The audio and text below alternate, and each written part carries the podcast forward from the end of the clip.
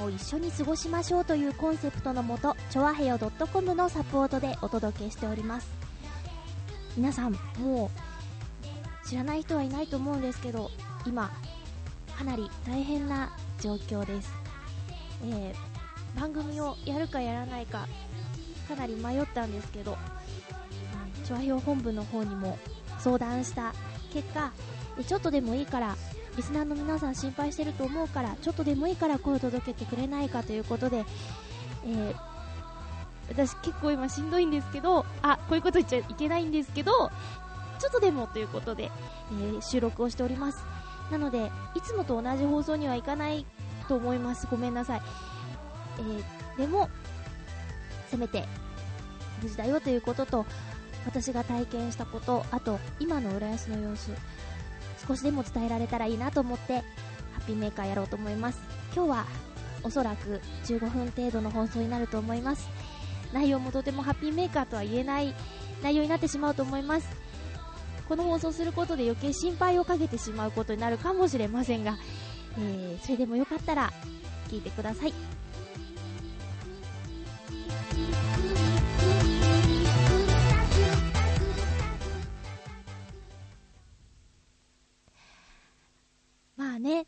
な時にこんな、ね、サブコンシャスをオープニングにすることも、ちょっと、そう、同じような形で放送することを、もう、なんか、どう、どうしたらいいのかなっていうのが正直なところで、えー、今はですね、14日月曜日の午後なんです。えもうすぐ、あの、停電、始まります。浦安では、え防災放送ですかね、えー、スピーカーを使ったアナウンスで、この後、うん、4時から輪番停電っていうんですかね、あの始まりますということで、えー、医療機器を使っている方とか、あのお年寄りや小さなお子様がいる方はそれなりの準備をするようにという注意喚起の放送が流れております、えー、地震があったのは土曜あ金曜日ですね。11日金曜日の昼の14時46分だったんですけど、私はこの時はですね、うん、ツイッターとかミクシーとか見てる方はご存知かもしれませんが、東京ディズニーランドの方に友人と遊びに行っておりまして、えー、地震があったその瞬間は、あのー、アトラクションって、えー、まあそうですね、ディズニーランドにはいろいろとアトラクションと呼ばれる乗り物や、あの見るものや、うん、そのアトラクションを体験するためには列を作って順番待ちをするんですがその順番待ちをしているところでその大きな揺れに遭遇しました、えー、私は岡山出身なんですけど、うん、阪神大震災の時もあの時も岡山では3ぐらいでしたかね、震度3ぐらいでしたかね、その時が、えー、びっくりした最初の揺れだったんですが、あの上京して浦安に住むようになって、数年前、えー、震度5弱っていう揺れを体験したことはあります。その時はとても大きな揺れだったんですが、まあ、数字は震度5強かな？弱かな？浦安は今回の地震。その時と比べ物にならないぐらい、あの数字では近いか同じかぐらいなんでしょうけど、とにかく、あのー、長かったんです、揺れが。揺れてる時間がすごく長くて、あと、大きくて、うん、なんだろうな、船が嵐に巻き込まれたような感覚ですかね。それに、私は屋外で体に感じる揺れを感じたことが初めてだったというのもありましてもう何でしょうね。木とかあと建物がすごく大きく揺れてもう何でしょうもう本当申し訳ないんだけど私ねハッピーメーカーっていう番組でこんな怖かったよっていう話するのもリスナーの方の期待している番組と全然違うかもしれないんですが今回だけはちょっと許していただきたいんですけどいや、その時の話をしてるだけで本当にちょっと怖くなっちゃうぐらいで、うん。で、その1回目の幽霊の後、あの、東京ディズニーランドのキャストの皆さんだって、まあ、そこで働いてる方ですね、キャストというのは。あの、こんな揺れは体験したことがないし、もちろん突然のことで動揺だってしてただろうに、すごくあの冷静に誘導してくださって、とにかく広いところに行きましょうということで、あの並んでる、遊びに来てる皆さんを広いところに誘導で、頭を低くしてくださいとか、的確な指示、素晴らしかったです。そして、まあ、そうですね、広いところにみんなで集まっていた時に2回目の大きな揺れ、その時私は、あの、まさにシンデレラ城の前にいました。で、ここにたくさんの人が集まってしゃがんでいたんですが、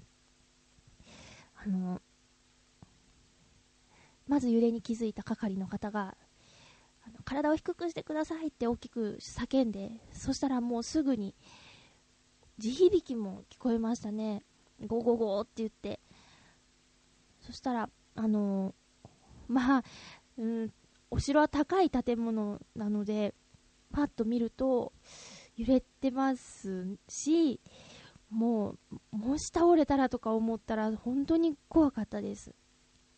で、その後もしばらく、あの、余震が続くんじゃないだろうかということで、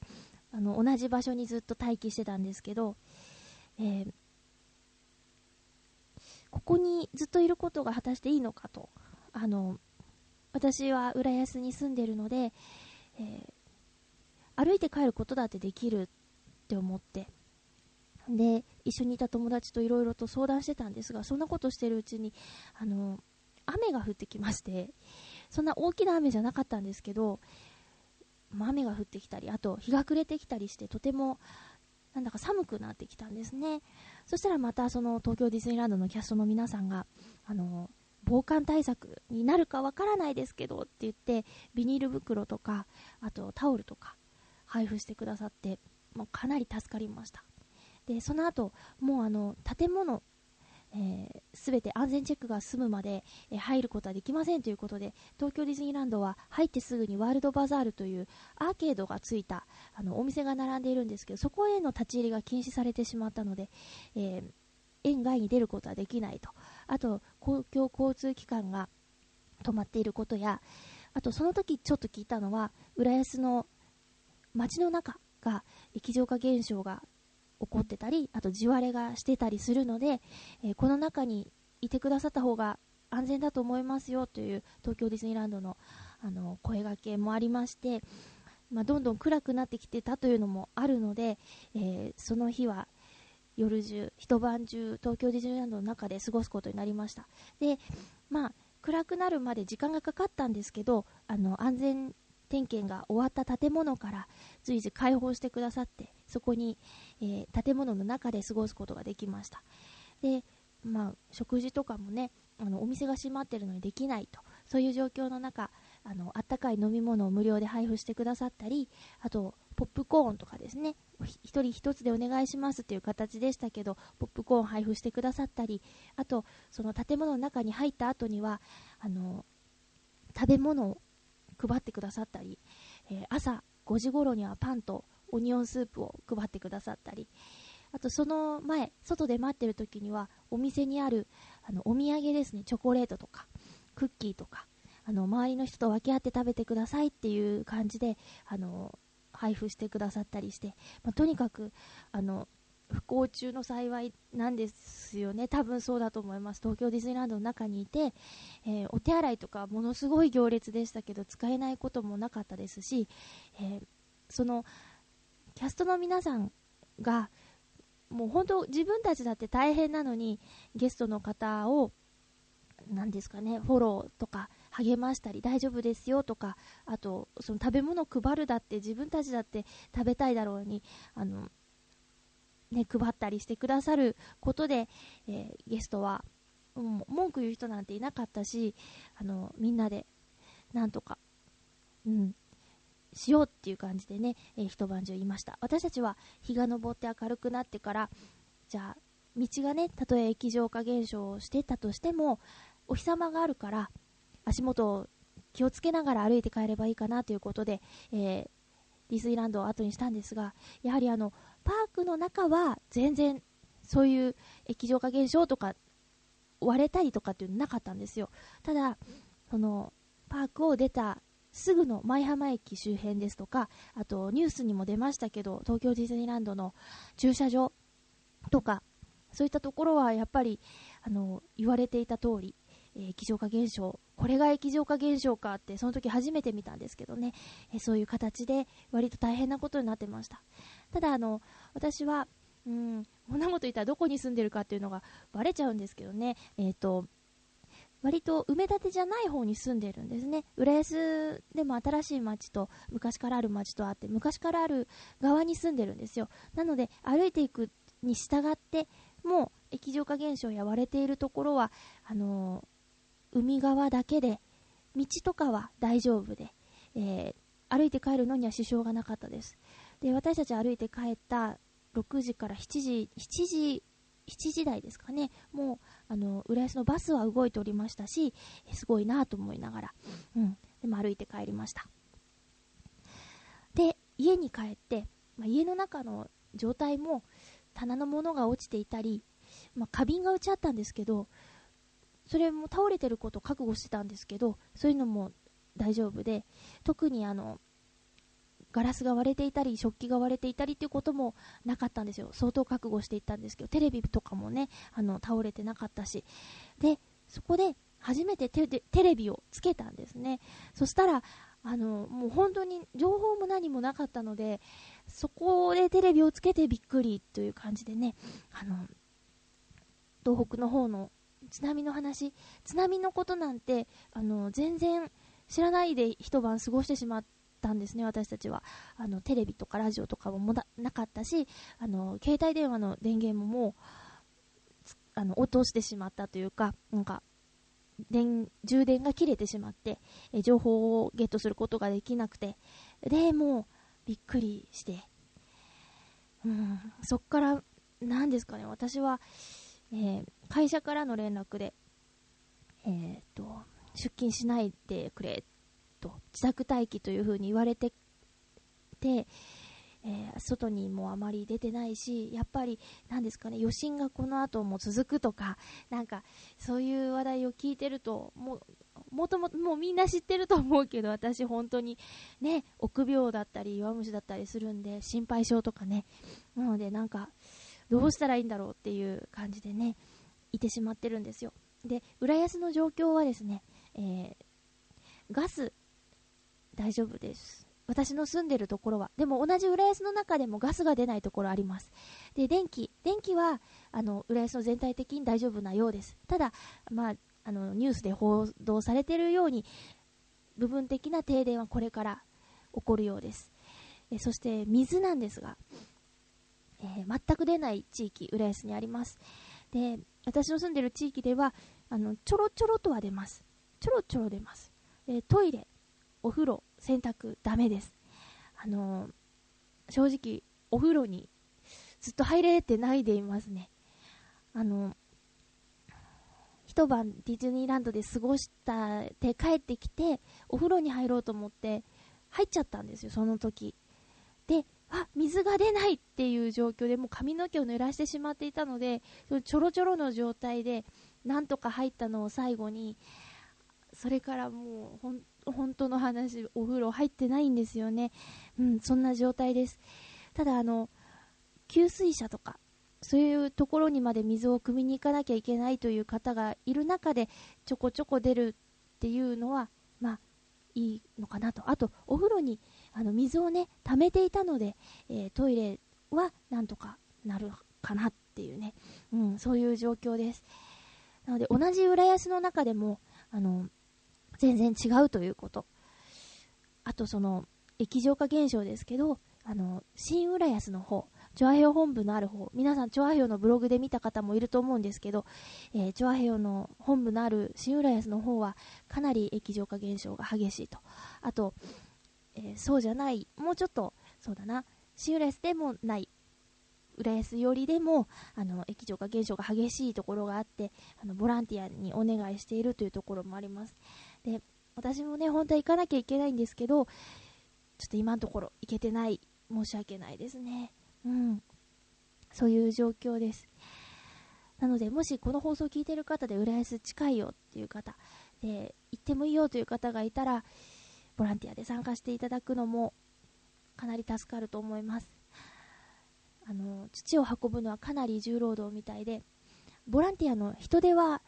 結構あるようなんですが、スコップがないとか、道具が今足りてないとか、そういう話を聞いてます。あ、今ちょっと15分過ぎてしまいましたね。もうちょっと話していいですか？結局30分ぐらいになっちゃうかな。そんなにいかないと思うんですけどね。まあ、とにかくそういう状況です。えー、これからあの、停電ね、えー、順番に行われるということなんですが、まあ、確かに、その、ちょっと急すぎたっていうところもありますよね。あの、電車。電車がね、えー、浦安が関わるところといえば、えー、武蔵野線、京葉線、えー、これが全くもう今日動きませんって、一日中動きませんっていうことでね、私、あの浦安でね、勤務先浦安なんですけど、そこで一緒に働いてる仲間が、え帰れなくなったりしてます。深夜働いてるんでね、え朝になって電車が動きませんっていう報道がされているので、かなり帰宅が大変になってしまった人もいますね。うん。だからなんかもう、そうですね、その、津波の被害に遭われた方々とか、あの、そういうことを思えば、まあ、なんて贅沢なことを今話してるんだろうっていう感じなんですけど、まあ、地割れとか、そういう、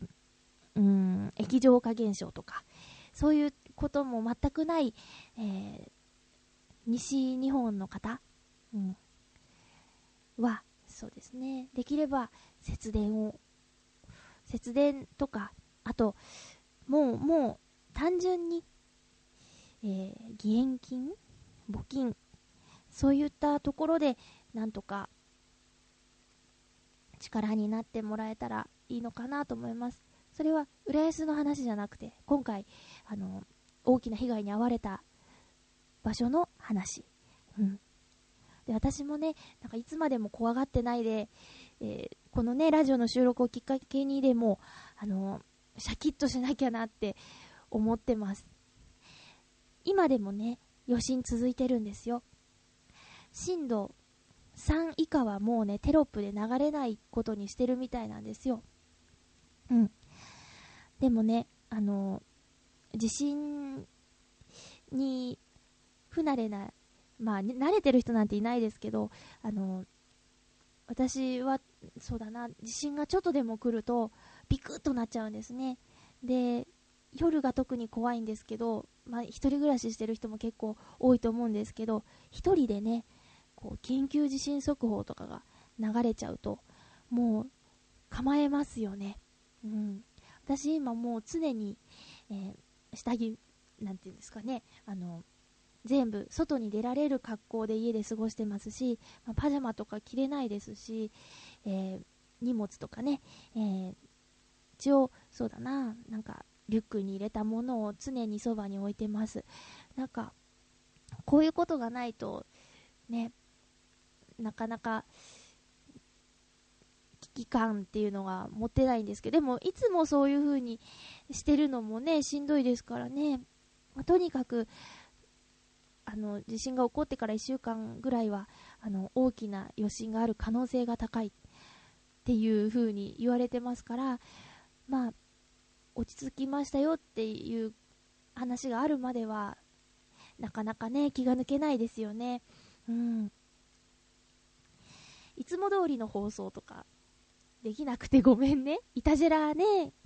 いつも通りの放送って頑張ってやってましたけどね。いやー、あといつゆとかもね、えー、その日のうちに集まって収録したんですね。えー、チュアヘヨの放送、この後、あの、どうなるかわからないですけど、あの、とりあえずパーソナリティみんな無事ということで、それだけほっとしますよね。なんだか、私、そう、あの、金曜日に帰、金曜日の地震からが起きて、土曜日に帰ってきてから、浦安の外に出てないんですよ。やっぱりなんだろうな、あの、電車に乗って出かけて、まあ、東京メトロは東西線は動いてるみたいなんですけど、まあ、どこかへ出かけてね、その間に大きな地震が起こって家に帰れなかったらと思うと怖くて、うん、なんかそう、浦安から出られない心理状態なんですけど、どうやらあの都内にちょっと出れば、あの全然なんかお店も普通にやってるみたいだし、雰囲気が全然違うらしいんですよ。うん。だから、そうですね。ちょっとでも動いて気分を変えなきゃいけないのかなとか思ったりもするんですけど、うーん、なかなかね、正直だって怖いですもん。うん、あの、実際にあの揺れを体験した方ならわかると思うんですけどね。うん。本当に、本当にね、あの金曜日の2時46分の揺れは、うん、もう、もうダメかと思いましたね。うん。まあ、ビルの中でね、あの、働いてた方とかは、もっと、外よりもっと高いところにいた方は、大きな揺れを感じたんでしょうし、帰ってくるのにね、歩いて4時間かかったとか、あの、自転車を使って帰ったよとかっていう人もいますもんね。うん。みんな今大変な時期だし、えー、この後も、その、宮城とか岩手とか、えー、大きな被害に遭ったエリアが、あの、いつもの生活に戻れるようになるまで、うん、いつもの生活っていうのも厳しいですけど、ま、そうですね。なんとか、うん、復興、うん、の兆しが見えるようになるまではかなりの時間がかかると思うんですけど、そう。うだうだしてても、ね、何も変わらないですからね。できることを見つけて、うん、やっていかなきゃいけないですね。もう、ずっとね、その、暖房とかつけないで、毛布にくるまって、で、うん、ラジオつけて。もう最初ね、気になってずっとテレビをつけてたんですよ。だけども、もう同じ映像の繰り返しで、これは、ね、どんどんそういう映像が自分の体の中にインプットされてしまって、えー、悪い影響になるかもしれないと思って。うん。でも、そうですね、今回すごくいいなと思ってるのはツイッター。ツイッターはね、あの、皆さんまだもし登録してない方がいたら、ツイッターはね、あの、いいと思いますよ。うん。あの、まあ、もちろん情報は取捨選択しなきゃいけないんですけど、私かなりこのツイッターに助けられてます。あの、浦安の停電の時間だって、最初に発表されたのと違うみたいな、なんか、訂正版とか、市が、あの、ツイッターをやっているので、浦安市が、広報が、あの、こっちが新しい情報ですよっていうことを、あの、発信してくれたりするので、それ見てかなり助かったし、あと、電車が、この月曜日のね、朝止まっちゃうっていう話題も、あの、ツイッターから得た情報なので、うん、かなり助かりました。それからね、あの、なんだろう、ネガティブなことももちろん、あの、情報として入ってきてしまいますけど、そうじゃないポジティブな内容、うん。あの、何人犠牲者っていう報道ばっかりですけど、逆に何人自衛隊の人が助けたんだよっていう話題や、あの、海外のね、方が、えー、日本を励ますようなイラストや、あの、写真なんかもね、えー、ツイートされてたりするのですよ。うん。そういったものを見て、えー、励まされたり。うん。なのでね、えー、もしよかったらツイッターおすすめします。今回、かなり、うん、その良さをね、実感しました。はい。で、えー、一つお知らせなんですけど、えっ、ー、と、私がこのハッピーメーカーの中で告知しておりました、え3月19日の舞浜プロジェクト第2回清掃活動なんですけど、これがですね、延期ということになりました。しばらく延期です。で、ホームページありますし、私も新たな情報が入ったら番組の中で皆さんにお知らせしますので、えー、そうですね、えー、延期なのでまた、うん、いつか第2回清掃活動はやるということで、えー、情報を待っていてくださいね。えー、あとは、そうですね、ハッピーメーカーは、来週は3月22日の放送は、えー、そうですね、前回予告していた内容でお届けできるように頑張りたいなと思ってます。うん。今回はちょっと、あのうん、ハッピーってなかなかね、言えなくて、無理やりにでも言おうと思ったんですけど、ちょっとね、うん、ごめんね。だから、そうね、私は、うん、体とかそういったものは全然大丈夫なんですけど、えー、そう、うん。だから、そういう心配は大丈夫なんですけど、そうですね。まあ、ちょっとまだ、うーん、大変な事態が続いているということで、えー、ピメカはいつも通りではなく、自粛という形を選びました。ごめんなさい。多分ね、こう、プロとしてはよろしくないんだと思います。あの、うん。だけど、ラジオは素が出ちゃうからね。なんか、ね、無理、無理して、痛々しく、あははって言ってもみんなすぐ分かっちゃうでしょ？だから、今の私の本当をうん、お伝えした方がいいかなと思いました。私は、えー、結構、この事態に、うん、怯えているし、え、みんなもそうだと思いますけど、えー、この先どうなっちゃうんだろうとか、うん、思ってます。それはなんでかっていうと、あの、まあ、個人的な話なんですけど、え会社の方から、えっ、とね、しばらく出勤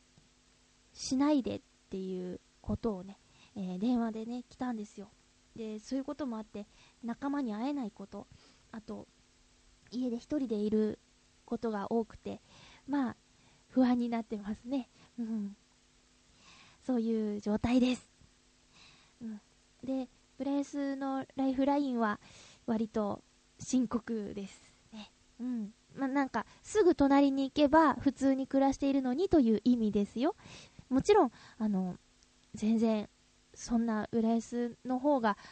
ね、あの、ダメージは少ないと思います。その、大きな被害を受けたところもありますからね。うん、そういう意味ではそうなんですけど、まあ、すぐお隣とか、うん、だったらね、そうでもないのに、その割にっていう意味で、うん、なんです。うん、そんな感じです。ちょっとなんか本当に、あのー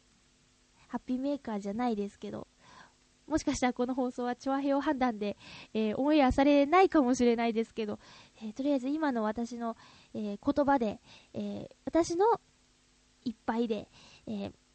ま、結局30分間になってしまいましたけど、お話しさせていただきました。えこんな時だからこそ楽しく明るい放送をしなきゃいけなかったのかもしれないですけど、あのハッピーメーカー聞いてくださってる全国の皆さん、あのできること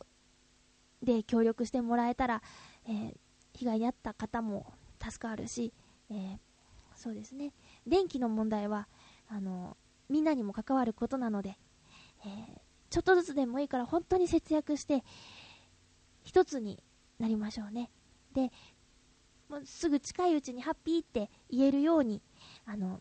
私も自分の気持ちをコントロールして、えー、頑張っていきますので、皆さんも、えー、自分にできることをしましょう。じゃあ、来週はハッピーって言えますように。聞いてくださってありがとうございました。みんなも気をつけてね。